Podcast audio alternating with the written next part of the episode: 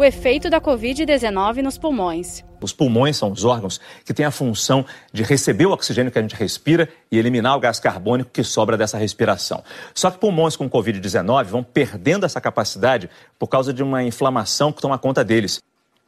E aí eu pergunto para o nosso pneumologista, Dr. Caio, como é que é feito basicamente o tratamento desse pulmão doente, Dr. Caio? Deixa eu só discutir no pulmão. Tá aí a arte da ventilação mecânica. Não é para qualquer um, não é para qualquer um pilotar um ventilador. Você tem que saber o que está fazendo, porque senão você machuca o pulmão que está normal, não só o doente. Aí o cuidado dos fisioterapeutas, né? Agora, a pergunta do pulmão doente, uhum. como é que essa pessoa está? A gente sabe que ele está internado, eu já falei aqui, mas necessariamente ele está arfando, ele está com falta de ar, ou ele pode não sentir uma grande falta de ar, ou então ele pode não sentir nada e continuar tendo uma vida, digamos, normal, em casa, sedentária, vendo televisão e parece que está normal. O que, que ele, você acha? Ele, o Covid é uma doença muito interessante. Ele tem apresentações muito diferentes. Então, tem gente que pode ter essa tomografia e estar praticamente normal, muito oligossintomático, com muito pouco sintoma. E pode haver um paciente com essa mesma tomografia com insuficiência respiratória grave na iminência de ser entubado. Provavelmente, com essa tomografia. Mas, de qualquer maneira, se essa pessoa está em casa, sedentária, pegou a doença por acaso, não sabe como e está assintomático aparentemente, mas o pulmão está lá sendo tomado. Uhum. Ele não está percebendo. Talvez esteja um pouco mais arfante, Sim. mas não notou porque não está fazendo exercício físico e não está saindo de casa. Estamos no, no confinamento, no, no, isolamento, perdão, no isolamento. Essa é a palavra correta. Mas, mas esse provavelmente paciente ele deve estar tá com falta de ar para ir no banheiro, por exemplo.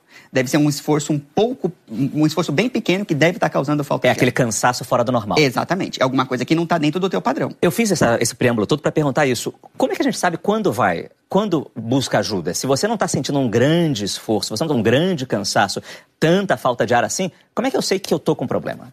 Basicamente o que vai te guiar são teus, a magnitude dos teus sintomas, certo? Então o que, que vai o chamar quadro geral de do sintomas, quadro geral. Então o que, que vai chamar atenção para quadros mais graves? Então na China, os pacientes graves todos eles tinham febre. Parece que nos Estados Unidos esse comportamento não é assim, mas os chineses todos eles tinham febre. Então febre chama atenção e falta de ar ainda assim chama atenção mesmo que de pequena monta, tá? Então esses dois sintomas são sintomas que devem te chamar atenção para procurar assistência médica. Eu vou para com qualquer falta de ar? Isso é difícil de te responder, mas a falta de ar é um sintoma de gravidade. Porque qual é o risco? Se ele demorar a ir, é, a ir ao hospital, ele pode agravar o quadro dele com o tempo, com os dias que ele perdeu, de. Ah, meio cansado, mas deve ser normal. Isso pode vir a provocar um quadro mais grave depois, quando ele finalmente for ao hospital? Aqui, para oxigenar o sangue, o oxigênio vai para os tecidos, para o rim, para o coração, para o cérebro, e lá ele vai ser consumido para esses órgãos fazerem a função. Se eu mando pouco oxigênio para esses órgãos, eu começo a ter insuficiência renal e outros sintomas de órgãos à distância. Então, o corpo inteiro sofre,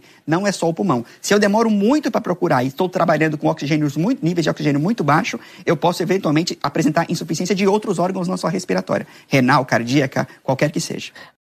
Trago aqui a pergunta para vocês. Vocês estão apreensivos? Quer dizer, essa é um, esse é um motivo de preocupação que poucos médicos tenham sido testados até agora? Não, com certeza, né? Veja, uh, acho que isso aí tem que ser uma política mais de Estado do que uma política individual. Então, se você, com, você tiver testes suficientes para testar os profissionais de saúde, não só médicos, fisioterapeutas, enfermeiros, etc, etc, para impedir esses profissionais de transmitirem para os pacientes, é uma excelente estratégia, uma estratégia muito sábia. Agora, até hoje, o que nós temos é priorização dos testes para os pacientes graves, exatamente como o colega disse. Uhum. Então, no fundo, no fundo, há uma limitação de testes para que isso possa ser implementado de forma mais em grande escala. Agora, eu falei ali da saúde mental. Quando 50% dos médicos estão preocupados com a falta de equipamentos, saúde mental vai, fica em segundo plano. Você tem que se preocupar com a sua saúde física ali, porque você não tem a tal máscara N95, não tem capote, não tem óculos de proteção. E isso acontece, infelizmente, no Brasil inteiro. Sim. É, é só bom lembrar que nem todas as situações a gente precisa da N95, né? Naquelas situações que geram aerosol, é, que são os ambientes de UTI e tal, aí sim a gente precisa da N95. Nas outras situações, um paciente que está na enfermaria, por exemplo, é, que não está entubado tal, é, a máscara cirúrgica ela é protetora, né? Então, eu acho que isso é, gera um pouquinho de ansiedade, porque às vezes eles acham que precisa da N95 para todas as situações, mas não é, não é bem assim também. É, a gente já falou disso é, aqui no programa, para não vulgarizar a N95 para qualquer pessoa, mesmo no hospital, mas na triagem, ali na entrada do hospital, uma máscara uma cirúrgica. Máscara cirúrgica basta. Basta, exatamente conversa uh, falando exatamente sobre esses testes rápidos em farmácia. Até que ponto a gente pode confiar mesmo? Eu posso eventualmente apresentar insuficiência de outros. Mesmo com a aprovação, com a Anvisa, a autorização da Anvisa. Qualquer que seja. Saiba mais em...